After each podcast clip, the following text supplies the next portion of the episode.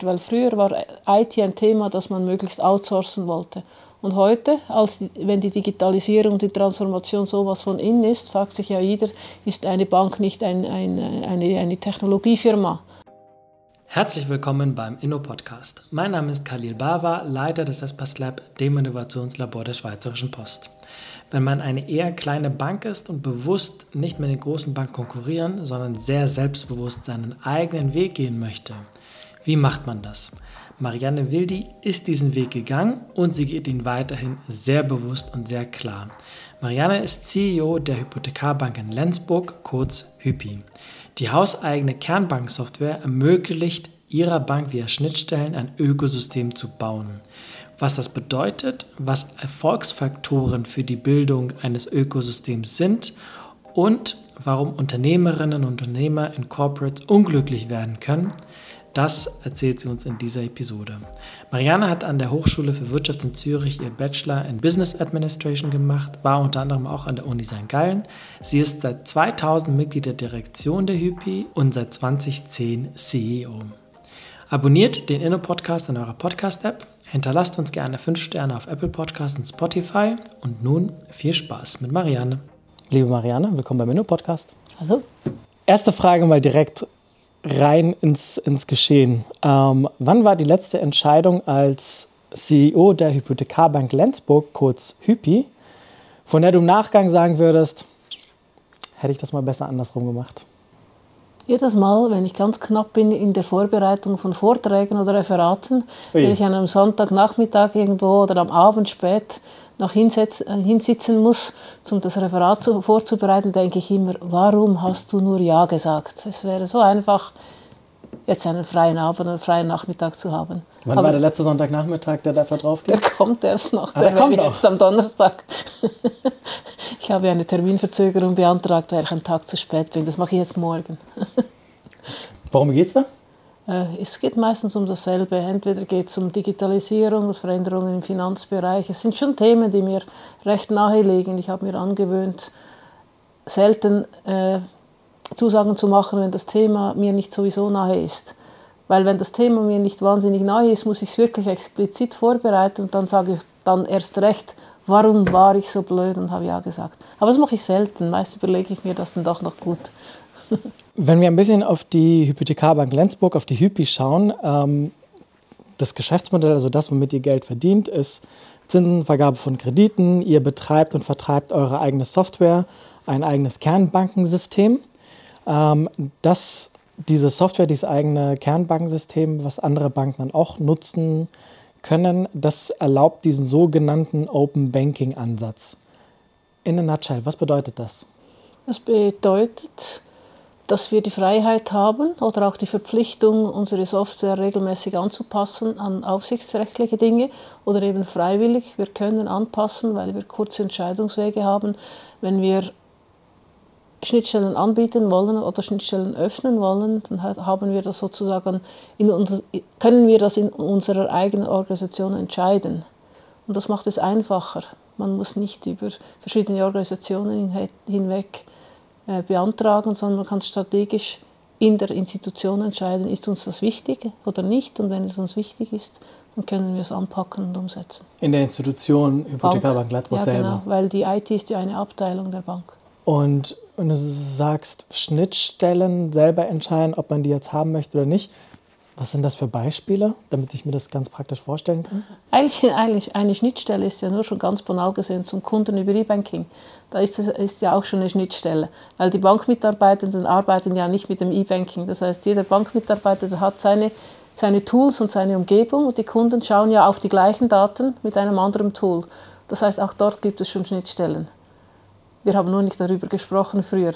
Heute ist es sehr populär, weil sie ein bisschen, wahrscheinlich gibt es mehr Schnittstellen, es ist populärer, speziell durch den Einfluss von Europa, die dazu verpflichtet wurden, die Banken in Europa sich zu öffnen, zu den Wettbewerb äh, mit den Start-up besser zu ermöglichen. Die wurden äh, motiviert über gesetzliche Vorgaben, sich zu öffnen.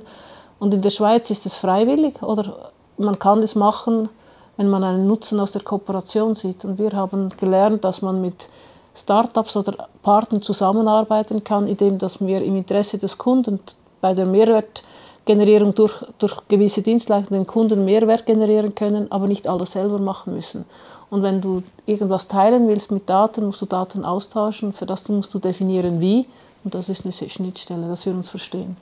Was ist das für ein, also was gibt es da für ein Beispiele, die ich mir konkret vorstellen kann, wo ähm, eine Schnittstelle geschaffen wurde zwischen, also auf dieser, auf dieser Software, wo dann die Hippie ein anderes Unternehmen und jetzt banal formuliert mir als Kunde ich irgendwie einen Mehrwert ziehen kann? Was gibt es da so? Das erste, das wir hatten, schon Jahre bevor, das war eigentlich das erste, das wir ausprobiert haben, war ein Personal Finance Manager, wo man ein Budget machen konnte wo wir dann die Kontoauszugdaten digital in diesen Budgetplaner Planer reingespielt haben, in dieses Personal Finance Management.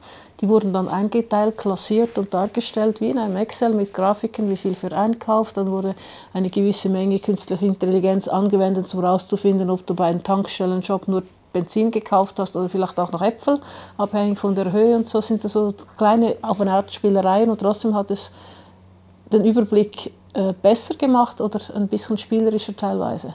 Aber es sind immer noch die ursprünglichen Bankdaten, die ein bisschen anders dargestellt werden. Und wir sind Spezialist im Darstellen von Kontoauszügen, Zinsrechnen, Spesenrechnen und solche Dinge. Und ein Startup hat manchmal den spielerischen Anteil oder eben den Mehrwertanteil, dass dann noch ein Budget dazu kommt, dass es ein bisschen interaktiver ist. Und in dieser Kombination haben wir mit einem PFM-Tool-Anbieter zusammengearbeitet, Jetzt haben wir eben ein neues integriert in unserem E-Banking mit Bits About Me. Bits, Bits About Me. Bits About Me, das ist ein Startup, auch aus der Schweiz, wo es darum geht, dass die Daten dem Kunden gehören und die Philosophie, die Daten gehören dem Kunden. Das heißt, der Kunde kann sie beantragen oder kann sie eigentlich rausverlangen von irgendeiner Firma. Das kann ein Retailer sein, das kann eine Apotheke sein, das kann eine Bank sein. Und wenn es Schnittstellen gibt, dann kann man die Daten digital übergeben, ansonsten kommen sie auf Papier. Und dann muss er sie wieder einlesen, aber ein Recht an seinen Daten hat er. Und Bits About Me hat sich auf die Fahne geschrieben, sie wollen die Daten digitalisieren und den Kunden auf einen Blick wieder darstellen und wieder im Kontext.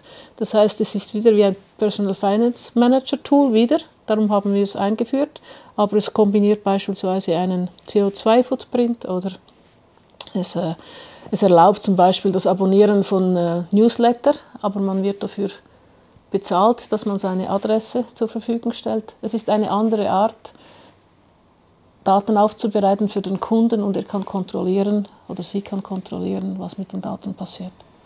Und was genau hat die Hippie davon? Der, also außer der, der Hippie-Kunde hat was davon und wir haben was davon, dass wir in der Kombination attraktiver sind, weil es eine Zusatzfunktion zu unserem E-Banking ist. Wir mussten sie nicht selber programmieren, was wir ja auch nicht wollten. Und durch das, dass die Glaubwürdigkeit in Kombination, ich glaube nicht, dass ein Kunde, wenn die Bank sagt, die Daten gehören dir, ich habe keinen Zugriff darauf und es, es ist trotzdem in der Bank, bin ich nicht ganz sicher, ob die Kunden denn das glauben. Aber bei Bits About Me sind die Daten effektiv nicht in der Bank. Es wird einfach über das E-Banking aufgerufen. Ich glaube, es ist glaubwürdiger in der Konstellation. Aber nichtsdestotrotz ist es einfach eine, eine Zusatzfunktion, die wir selber nicht anbieten können, wollen, aber für den Kunden in diesem Moment, wo er seine Daten mit Zugriff auf einen Mehrwert generiert. Ist dann quasi der einzige Zweck, glück, glücklichere Kunden zu haben oder auch in irgendeiner Art und Weise seitens Hypi einen monetären Mehrwert davon zu haben? Es ist, glaube ich, eine Kombination. Wir haben zufriedene, glückliche Kunden, wenn, wenn, man, den, wenn man die Bedürfnisse decken kann, die sie haben oder ihnen zusätzlich manchmal zusätzliche Funktionen wie eben das anbietet, weil dann haben sie Freude, wenn was Neues kommt und wenn sie es brauchen können, brauchen sie es, sonst können sie es auch sein lassen. Aber sie wissen, dass wir uns auch bewegen, dass wir manchmal neue Funktionalität bringen. Ich glaube, dann sind sie ja auch glücklich bei uns, wenn wir nicht stehen bleiben. Kunden bleiben selber nicht stehen. Nur wenn, wenn der Kunde nur schon sein Handy wechselt, kommt maßlos viele neue Funktionen dazu. Ich glaube, die Kunden sind auch gewöhnt in dieser schnellen digitalen Welt, dass immer was dazukommt. Man kann ja eigentlich gar nicht mehr stehen bleiben.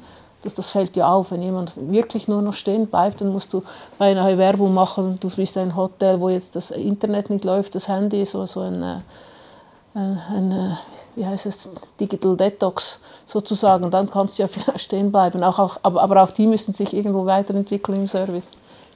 Nochmal kon konkret gefragt. Jetzt diese Kooperation mit äh, Bits, Bits About, About me. me. Bits About Me. Verdient die Hypi daran? dass Nein. sie das einbietet und einbindet? Nein. Okay, sondern das ist wirklich nur ein, wir stellen eine Schnittstelle Eine zur Verfügung Zusatzfunktion, ja genau. eine Zusatzfunktion für die Kunden. Gibt es, gibt es Kooperationen, wo, wo man quasi was anbietet, wo die Hypi aber auch dran verdient? Zum Beispiel, das gibt es auch, zum Beispiel Neon oder Everon oder es hat verschiedene, äh, Kaspar und hat verschiedene. Die sind, da hat dann das Startup äh, auch Zugriff über die Schnittstellen, auch auf beispielsweise die Kontodaten, das wären ja sie selber, bereiten sie auch irgendwie auf, dass der Kunde diese lesen kann und dann generieren diese Applikationen aber auch Transaktionen. Und diese Transaktionen, die generiert werden, die werden uns bezahlt. Also wir sind eine Transaktionsbank. Was bedeutet dann beispielsweise, einfach bei jetzt, wenn wir beim Beispiel Neon bleiben. Ich hatte jetzt mit Jürgen Sandrock, dem CEO, vor einer relativ langweiligen äh, Episode aufgenommen, ähm, wo er das auch erzählt hat, dass die Kooperationsbank äh, der Neon äh, die Hypi ist.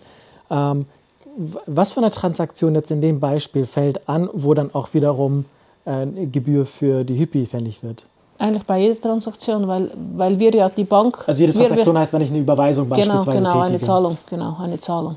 Wenn eine Zahlung passiert, wird die ja durch das System auf das Konto gebucht. Und das Konto ist innerhalb der Banklizenz und wir bieten ja Neon die Dienstleistung an, du musst keine eigene Banklizenz haben, du kannst die Banklizenz der Hypothekarbank Lenzburg verwenden und für das stellen, stellen wir dann Rechnung, beispielsweise pro Konto oder pro Buchung oder pro eröffneter Kunde. Neon bezahlt uns für unsere Dienstleistungen, für unser, Service- für unser Backoffice. Wir sind das das Backoffice. ungefähr? Das weiß ich nicht auswendig. Oder ist das irgendwie so Nee, ich habe eher wirklich Franken kein- oder eher ich- Rappen? Ich habe wirklich keine Ahnung.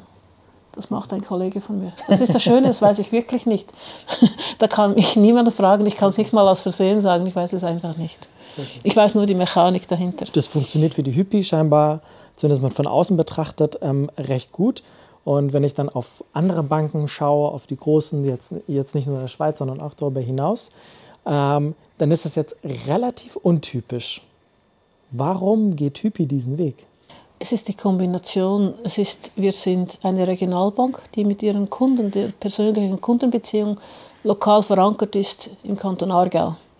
Also mit dem Namen Hypothekarbank Lenzburg eröffnen wir sicher keine Filiale in Genf.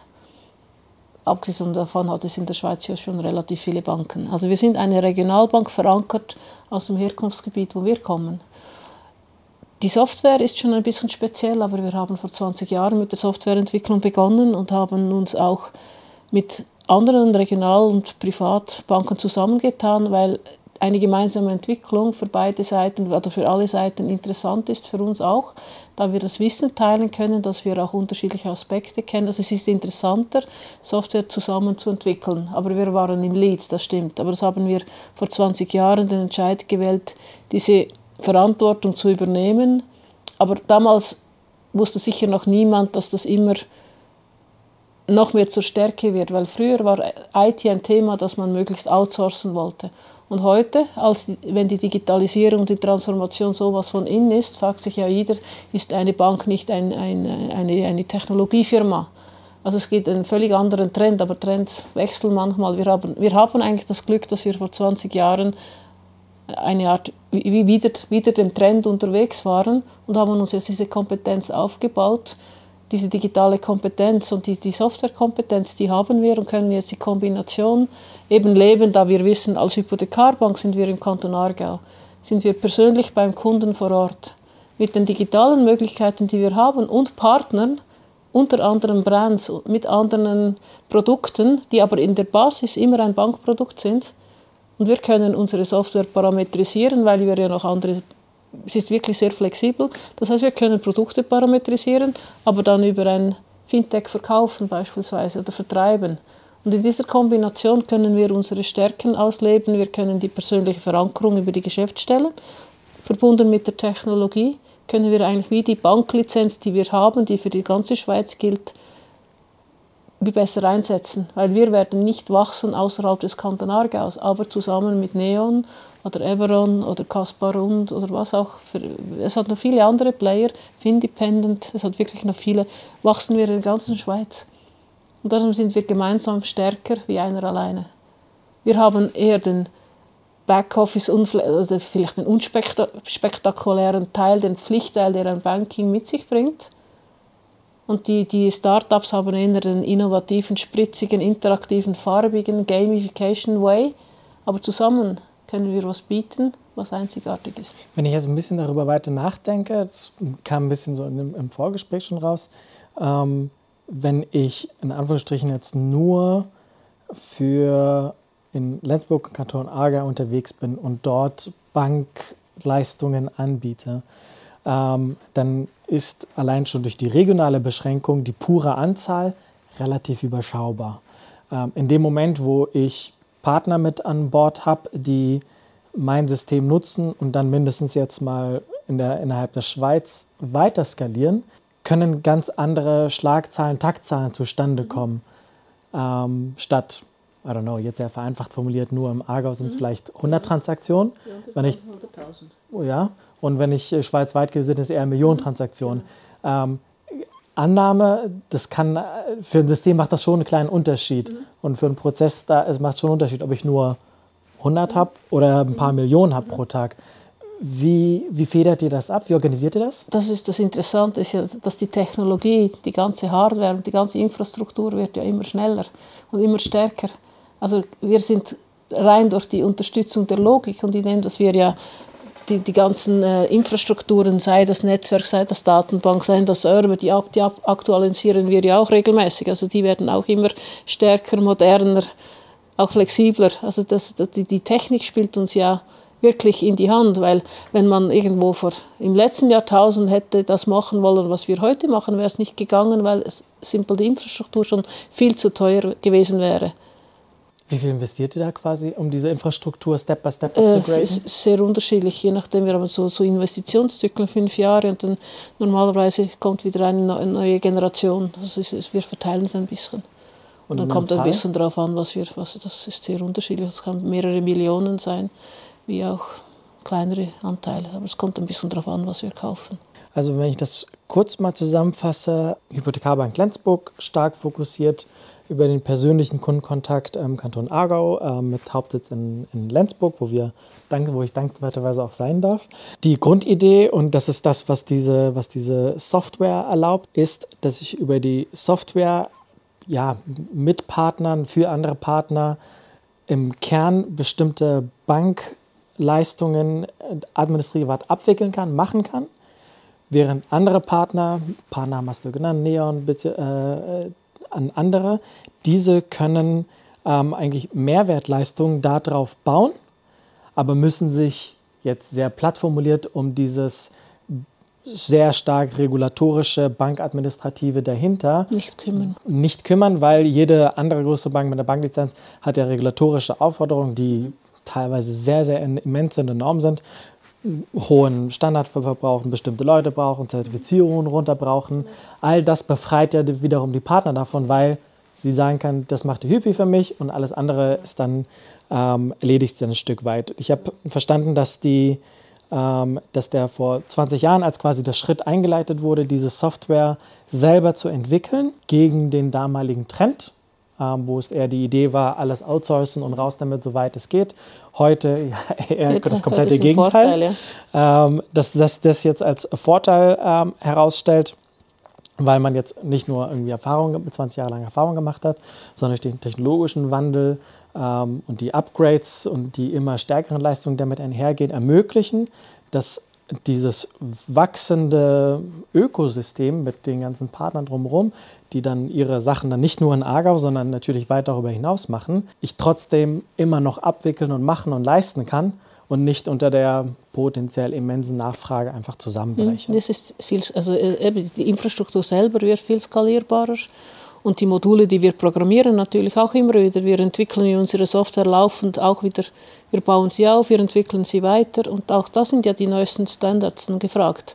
Also es bleibt ja auch da nicht stehen. Und so ist es wirklich ein gemeinsames Vorwärtsgehen und wir selber für unsere Kunden, wir können ja auch nicht in der Historie stehen bleiben, weil die Kunden vergleichen ja auch. Also für uns heißt es ja auch, äh, es muss ein, ein modernes, attraktives E-Banking da sein, auch wenn ich noch die physischen Kontakte bei den Geschäftsstellen habe das, das, es gibt keine Bank, die nicht in E-Banking investiert und am Schluss das mit einer gewissen äh, Professionalität macht. Das machen wir schon auch, aber wir haben gesehen, dass unsere Startup-Partner halt viel fokussierter ein Produkt anbieten und in der Art und Weise, wie sie es vermarkten oder wie sie es bepreisen, andere Wege gehen. Und da sind wir halt schon traditionell sehr Bank. Wir sind schon, wir verhalten uns wie eine Bank, aber weil wir auch abwickeln können, haben wir gemerkt, also abwickeln können wir auch für andere. Aber wir unterscheiden uns schon im Marketing und im Pricing von anderen. Wäre es nicht wünschenswert, dass man auch so agieren kann wie dann eigentlich ein Startup in der Gestaltung? Der Manchmal haben wir schon gelernt, das ist ja noch interessant, aber es, ist, es hat ja eine Bank hat per Definition schon Reglemente und Weisungen. Also wir wissen schon, nachdem wir in die Bank eingestiegen sind, es gibt Reglemente und Weisungen. Das hat die, die Verantwortung der Verwaltung der verwendeten Gelder irgendwo mit sich gebracht. Man ist in einem gewissen regulatorischen Korsett. Und das, das prägt einem halt auch über die Jahre hinweg, gewisse Prozesse einzuhalten, gewisse Vorgehensmethodiken anzuwenden.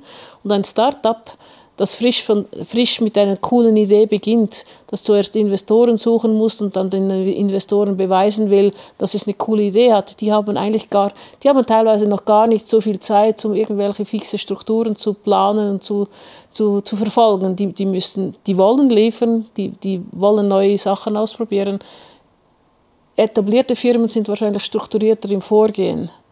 Und wenn du irgendwo abends um fünf zum Turnen willst, dann gehst du nach Viertel nach fünf. Ein Startup, das noch selber Geld, also ein, Startup-Unternehmer, der sein Geld in der eigenen Firma hat, der wird weiterarbeiten, weil er ja sein ganzes Geld drin hat. Wir als Angestellte haben unseren Lohn und er kommt auch, wenn ich um Viertel nach fünf schon gehe. Es ist eine andere Mentalität der Menschen mit einer anderen, auch persönlichen äh, Haftung des Geldes, weil wir sind ja höchstens über unsere Aktien beteiligt, aber es ist ja viel größer. Ein Start-up-Unternehmer hat normalerweise sehr, sehr, sehr, sehr viel privates Geld, das, das er verlieren kann. Das gibt eine andere Motivation oder eine andere Intention vielleicht. Das klingt so ein bisschen als nach, es sind halt zwei sehr unterschiedliche Welten. Es klingt so ein bisschen jetzt für mich, man muss sich halt entscheiden für das eine oder das andere. Ich glaube, es gibt Leute, die das eine, das eine ist mehr risikobehaftet. Das ist wie die Selbstständigkeit generell. Es gibt Leute, die wirklich gerne angestellt sind und dann gibt es Leute, die wollen unternehmerisch tätig sein. Das sind nicht dieselben Leute. Und einer, der eine Start-up-Firma gründet, ist ein Unternehmer und der will ja dann seine Firma zum Erfolg führen. Das ist eben kein Angestellter mehr. Und wenn sich ein Start-up wenn sich eine Start-up-Person wie ein Angestellter benimmt, dann wird er nicht reüssieren. Also das sind pure Unternehmer und Unternehmer sind ein bisschen anders wie Angestellte. Darum sind sie eben unternehmerisch tätig. Mit mehr Risiko, aber vielleicht mit mehr, mehr äh, vielleicht haben sie mal Millionen gemacht, wenn sie ihre Firma verkaufen können. Das ist aber auch der Unterschied im Modell der Firma. Wir als Bank, wir wollen ja nicht unser Exit planen, wir wollen ja stabil in die Zukunft gehen. Also wir verhalten uns konträr zum Startup. Wir sind stabil, wir schauen, dass die Kapitaldecke da sind, wir schauen, dass die Liquidität da sind, wir schauen eigentlich all das eher langweilige, dafür stabile. Und das Start-up-Unternehmen, das wächst, das ist kreativ, das will neue Kunden finden, neue Modelle erfinden, neue Produkte, nahe am Kunden sein, möglichst wachsen, Wachstum über alles. Das macht eine etablierte Bank nicht Wachstum über alles, aber Start-up, die müssen, die wollen. Und wenn irgendwo jemand kommt und sagt, hey, ich kaufe dir das ab, dann ist das der Success, ist Exit mit vielen Millionen. Aber es ist das pure Gegenteil vom Modell. Also es sind zwei gegenteilige Modelle, die aber in Kombination beide voneinander profitieren können. Sehr gemein formuliert sind, sind dann Banken wie, äh, sind dann Unternehmerinnen und Unternehmer in so Organisationen, jetzt sei es der Hypi oder der Post oder so diesen großen etablierten Organisationen, sind die dann überhaupt da richtig? Ich glaube, ein typischer Unternehmer wird sich ja wahrscheinlich wirklich nicht anstellen lassen. Der, der, der baut sich ja eben dann die Firma. Und ein typischer Unternehmer, der in einer großen Organisation arbeitet, ist entweder der Chef oder in einer absoluten Führungsposition oder ärgert sich den ganzen Tag, warum er da rumsitzt. Aber ich denke, diese Person wird den Job wechseln. Ich finde motivierte Angestellte super gut. Ich bin ja auch motiviert und angestellt, weil ich den Mut nicht habe, diese Selbstständige. Ich bin bis zu einem gewissen Grade unternehmerisch tätig, aber ich habe die Sicherheit des Angestelltenverhältnisses. Ich habe sie auch nicht gemacht. Ich habe auch nicht mein ganzes persönliches Vermögen at risk gesetzt und ein Startup gegründet. Warum nicht? Weil ich den Mut nicht habe. ich mache das, was ich jetzt mache, gerne. Ich bin Frage, eigentlich gerne ein Manager. Ist vielleicht sehr, sehr blöd die Frage, aber braucht es mehr Mut, sein eigenes Unternehmen zu gründen, als CEO einer Bank wie der Hypi zu sein? CEO einer Bank zu sein, ist, glaube ich, nicht eine Frage des Mutes, das ist eine Frage der Komplexität und ob, ob ob die Aufgabe für einen spannend ist. Das ist eine Frage, wenn du irgendwo, du musst den Kopf immer hinhalten, wenn was schief geht. Das ist aber weniger eine Frage des Mutes, wieder überzeugen, dass du weißt, du hast das Beste probiert. Also ich bin als, ich bin als Chef verantwortlich sozusagen für uns alle und das mache ich mit den Kollegen zusammen, weil am Schluss sind wir ein Team. Ich arbeite im Team für eine Sache und du hast eine gewisse Rolle. Und das Bewusstsein, wenn du deine Rolle abgibst, kommt ein nächster und übernimmt sie weil du ja nur angestellt bist. Wenn ich, äh, das aber meine Firma wäre, dann bin ich selber verantwortlich für die Nachfolgeplanung. Ich bin wahrscheinlich noch mehr selber engagiert, weil mein ganzes Geld darin liegt. Ich, bei mir, das ist schön im Geschäftsbericht offengelegt, für mein Verhältnis habe ich schon sehr viele Hypi-Aktien. Aber da ja wir so viele Aktionäre haben, ist das ein so kleiner Bruchteil, dass es nicht relevant ist. Aber in einer Firma, wo du Eigentümer, Inhaber bist, ist das schon anders. Und ich, man kann ja vielleicht auch sagen, ich, wenn ich vor weiß nicht was, 30 Jahren die super coolste innovative Idee gehabt hätte, hätte ich ja vielleicht eine Firma gegründet. Aber entweder habe ich es nicht gemerkt, dass ich die Idee gehabt hätte, oder habe mich nicht getraut. Irgendeins von beiden ist ja passiert, aber ich bin ja seit ewigen Jahren wirklich glücklich und zufrieden im Team für die Hippie. Wir können ja sehr viel bewegen, aber wir sind alle nur angestellt, in Anführungs- und Schlusszeichen. Aber wir können sehr viel zusammen bewegen, für die Hippie bewegen. Aber wir sind Rechenschaft schuldig unserem Verwaltungsrat, unseren Aktionären und ein inhabergeführtes Unternehmen, wo, wo, wo der Inhaber oder die Inhaberin die Mehrheit hat, ist sich selber verantwortlich. Es ist eine andere Ausgangslage. Wenn ich ähm, versuche, diese Kurve zu unserem nächsten Thema zu schlagen, also unternehmerisch aktiv zu sein, unternehmerisch tätig zu sein. Ähm, das, da hat die Hypi jetzt mal ihren Ansatz ähm, gewählt ähm, mit, mit ja, diesem, diesem Versuch, ähm, so ein, über die letzten 20 Jahre so eine Art Ökosystem aufzubauen. Ähm, die Post versucht jetzt in verschiedenen Variationen ebenfalls den Weg zu gehen. Vielleicht erste so grundlegende Definitionsfrage was ist für dich ein Ökosystem, bevor ich dann zur Frage komme, worauf kommt es an, wenn man sowas vernünftig machen will? Aber erste Frage. Ein Ökosystem ist, ist, wenn verschiedene Firmen, die unabhängig voneinander sind, zusammenarbeiten, jeder sein Geschäftsmodell verfolgt, mit dem Ziel halt für sich dann Gewinn abzuwerfen oder zumindest nicht draufzulegen. Äh, dass, sie, dass sie, die Governance, die dass das Ökosystem unterhält, so ist, dass dass geregelt ist, wie die Abhängigkeiten funktionieren, dass sie also nicht abhängig sind durch, durch äh, Beteiligungen in diesem Sinn, sondern durch vertragliche Bindungen. Jeder hat seinen Freiraum. Und dann eben den Austausch über, über digitale Schnittstellen, dass der Kunde, der in sich in diesem Ökosystem bewegt, seine Daten nicht mühsam siebenmal abschreiben muss. Also es hat damit zu tun, dass Daten ausgetauscht werden im Interesse eines Kunden und die sicher sind, weil sonst passt, passen die Partner im Ökosystem noch zusammen? Das ist eine Frage, wer gehört ins Ökosystem, was für Parameter setzt man, welche Rahmenbedingungen setzt man, dass jemand in dieses Ökosystem kommen kann, das ist eine Frage der, eben die Governance definieren, mit wem will man im selben Ökosystem sein, welche Regeln gibt es und dann im Interesse des Kunden Mehrwert generieren gemeinsam. Fangen wir bei dem ersten Punkt an, bei diesen ähm, Rahmenbedingungen. Wer definiert sie? Zusammen, weil sonst passen wir sowieso nicht zusammen. Entweder ist beispielsweise, wenn, wenn jemand mit uns zusammenarbeiten will, dann muss er die Guidelines compliance-mäßig befolgen, weil unsere Banklizenz ist die Basis, wenn man Bankprodukte anbieten muss. Das heißt, unsere Compliance definiert, unter welchen Umständen wir einen Kunden eröffnen. Und wenn unsere Compliance-Politik definiert, wir eröffnen nur Kunden mit Wohnsitz in der Schweiz, dann kann keiner im Ökosystem mitmachen, wenn der Kunde den Wohnsitz in Deutschland hat dann kann, dann kann er nicht mitmachen. Also diese Firma kann nicht mitmachen. Das sind so Grundparameter. Das, okay, aber das sind ja jetzt gefühlt zumindest jetzt recht eindeutige, eher rechtliche Fragen, die mhm. sich relativ leicht mhm. klären lassen, weil da gibt es einfach Gesetze, mhm. da muss man drauf schauen. Und das ist gefühlt zumindest relativ schnell und einfach gebaut. Schnell ist relativ, aber zumindest relativ ein, das ist nicht das kompliziert, ist, es ist eine Frage klar. des Formulierens, so wie, wie man dann das in die eigenen Applikationen einbinden will. Das ist, das ist ja der große Anspruch, ist, dass wenn man ein digitales Onboarding macht, dass es so einfach und transparent machen, dass die Kunden, wenn sie es dann machen, eben bis zum Schluss machen, nicht unterwegs Exit. Also es ist schon eine, es ist schon eine hohe Schule, das sauber zu machen, dass der Kunde wirklich das über die digitalen Kanäle macht, was man dann eigentlich von ihm erwartet. Weil wenn es unbequem wird oder kompliziert, dann lässt der Kunde. Und das Nachvollziehbarerweise. Genau, eben. Das, darum ist es eine große Kunst, das wirklich transparent und gut zu machen. Und das können die Startups sicher sehr, sehr viel besser wie die Banken. Oder die Banken lernen vielleicht langsam, kann ja sein.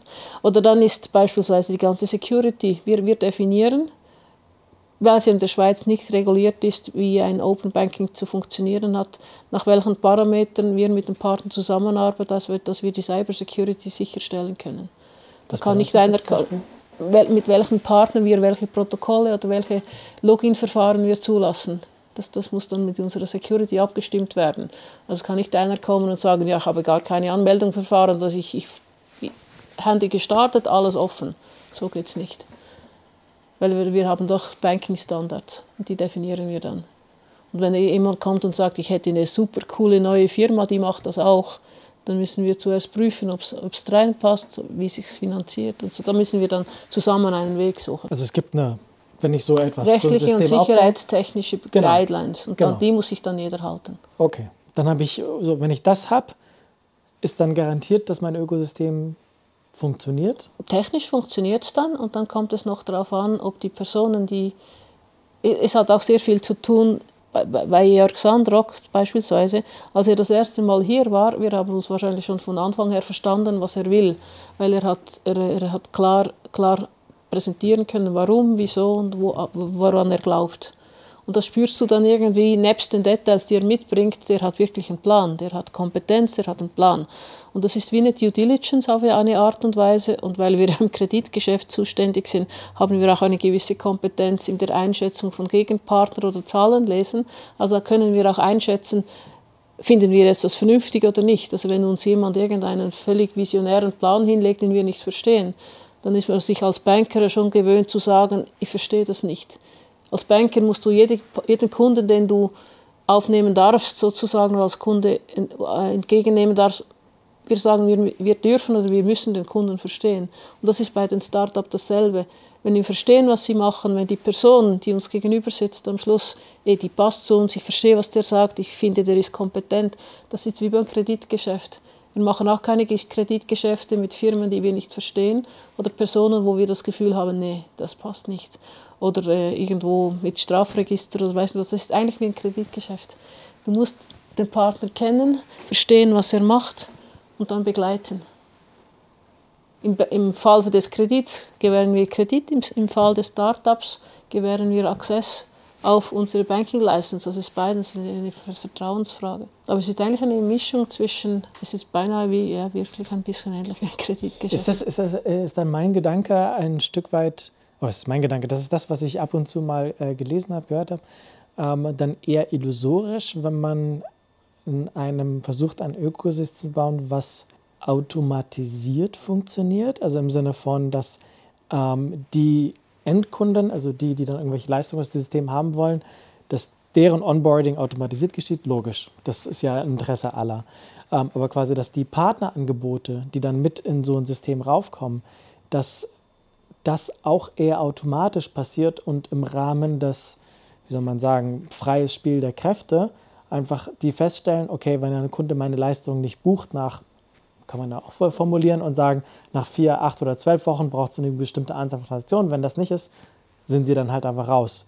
Ähm, ist dieser Weg dann irgendwie zu illusorisch? Weil dann würde ich ja diese ganzen, diese Prüfungen, diese Art von, von, von Sorgfaltsprüfung irgendwie verstehen, was da eigentlich der andere macht das würde in dem Moment wegfallen. Aber ich hätte den Vorteil, ich habe eine recht breite Palette an möglichen Angeboten und vor allem ich bin sehr schnell. Ich glaube, also, ich glaube es, es kann durchaus so funktionieren. Wir, hätten, wir müssten dann einfach noch besser die, die, die Schnittstellen standardisieren und strukturieren und wahrscheinlich beschreiben und sagen, so, das so funktioniert und wenn du das nimmst, ist es okay. Wir arbeiten im Moment eher noch partnerschaftlich zusammen, weil vielleicht, wenn ein Startup kommt, ist auch noch nicht ganz sicher, was passiert. Aber das andere, so wie eine Steckkiste, wäre sicher noch spannend. Wir sind vielleicht einfach noch nicht so weit. Weil wenn ein neuer Partner kommt, dann sagen wir schon, hey, schau mal, hier haben wir schon 20 Schnittstellen, die kannst du mal so nehmen. Und dann kommt aber sicher das Startup und sagt, ja, aber hätte gerne hier bei der Nummer 19 noch gerne zwei Felder. Irgendwo, meistens ist eine Frage, ist das jetzt schon beinahe ein Standard oder ist es eben trotzdem noch ein bisschen individueller? Vielleicht sind wir einfach noch nicht so weit. Aber in der Abstraktionsebene müsste es so funktionieren, wie vorhin beschrieben. Geht gehen deine Gedanken dahin, dass da da hinzukommen? Für mich schon. Ich möchte gerne die, die, Systeme so stabilisieren und dokumentieren, dass es einfacher fällt, dass man wirklich einfach, theoretisch der Kunde kann sich sein Banking selber zusammensetzen. Also wirklich dann automatisiert von allen Seiten genau. eigentlich. Aber so weit sind wir noch nicht. Wann wird das soweit sein? Hm, das kommt auch ein bisschen darauf an, was wir sonst noch alles machen.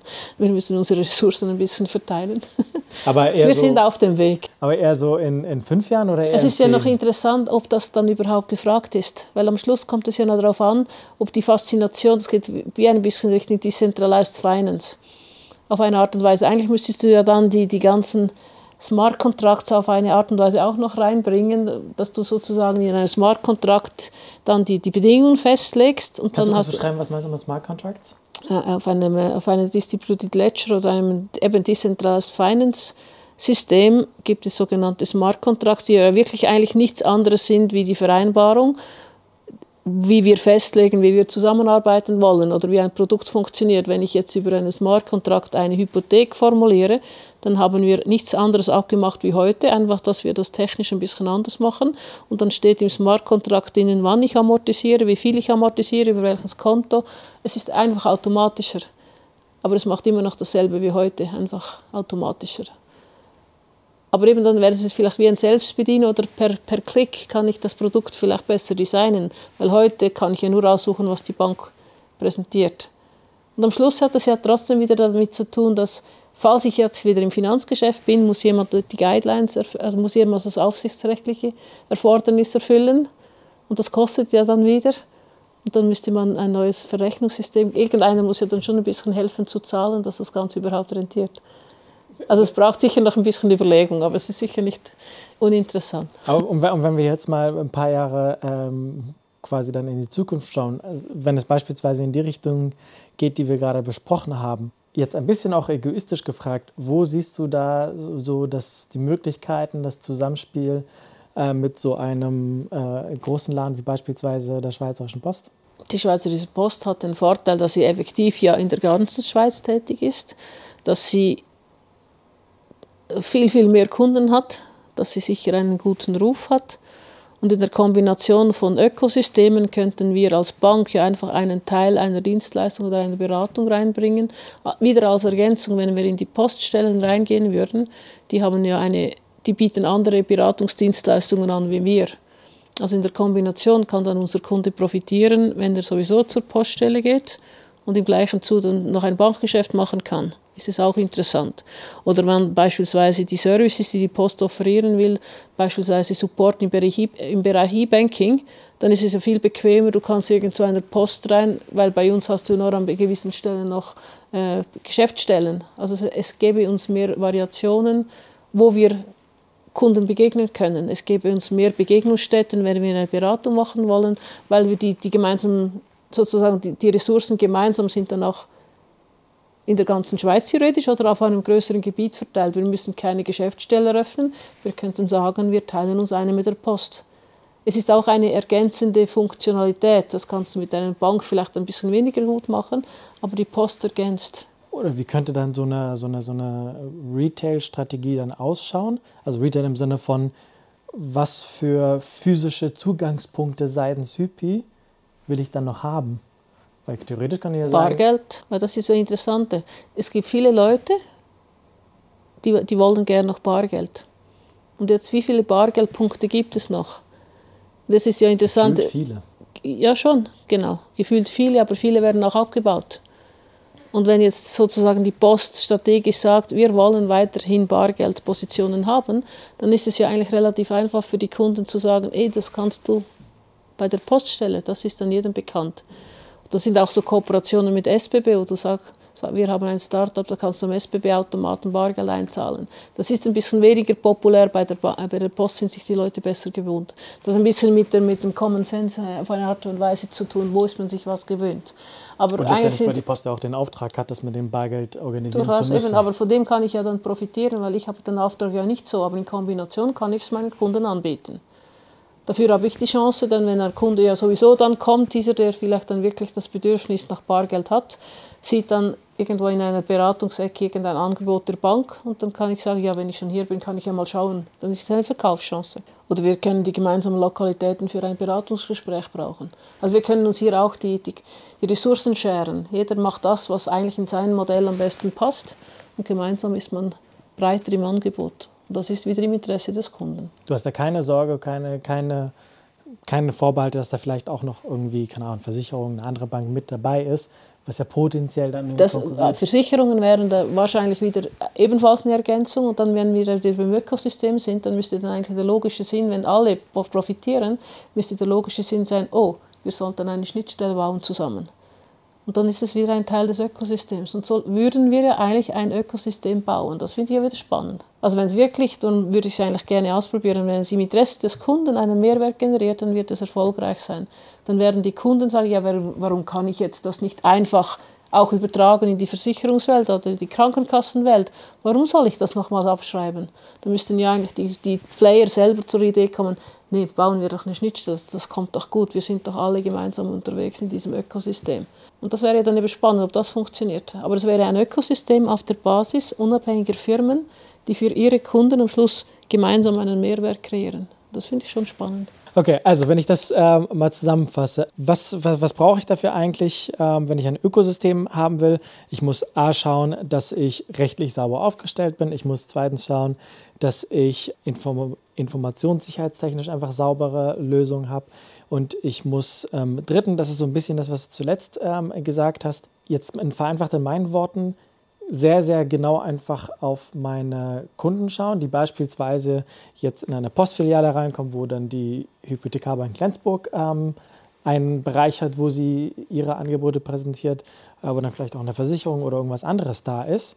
Ähm, und dann zu schauen, okay, wie bekomme ich es beispielsweise auf der Datenschnittstelle hin, dass ich als Kunde da irgendwie einmal irgendwie mich zu erkennen gebe und dann sagt er übrigens das von der Versicherung und das von dem anderen Laden und das von der Hype, mhm. das will ich übrigens.